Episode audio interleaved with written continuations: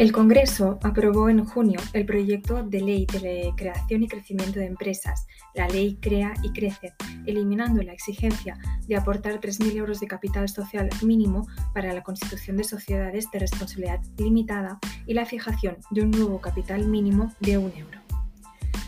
El Poder Legislativo asegura que esta medida tiene por objeto promover la creación de empresas mediante el abaratamiento de sus costes de constitución, ampliando las opciones de los socios fundadores respecto al capital social que desean suscribir en función de sus necesidades y preferencias.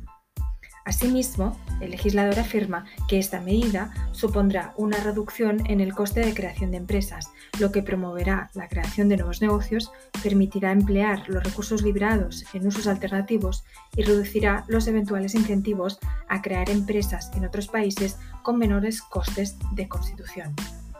No obstante, la aportación de un capital de 3.000 euros nunca ha supuesto un impedimento real a la constitución de empresas, porque la actual ley permite que las aportaciones puedan ser no dinerarias, es decir, un socio puede aportar, por ejemplo, un bien en vez de dinero.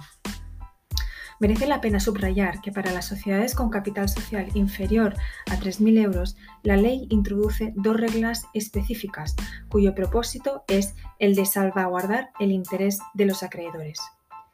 La primera, que deberá destinarse a reserva legal al menos el 20% del beneficio hasta que la suma de la reserva legal y el capital social alcance el importe de 3.000 euros.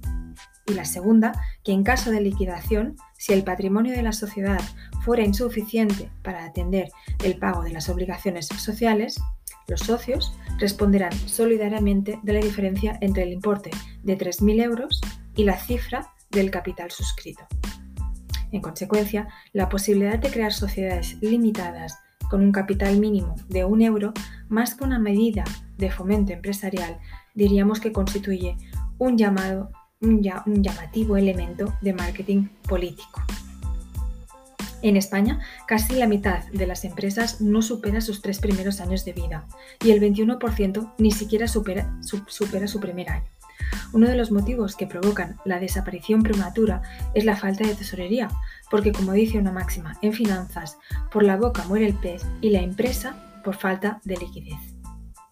Las sociedades constituidas con un euro de capital nacerán sin capital para financiar sus inversiones en activo no corriente y sin fondo de maniobra para sus adquisiciones del activo corriente, quedando condenadas a sobrevivir con préstamos y endeudarse hasta la coronilla.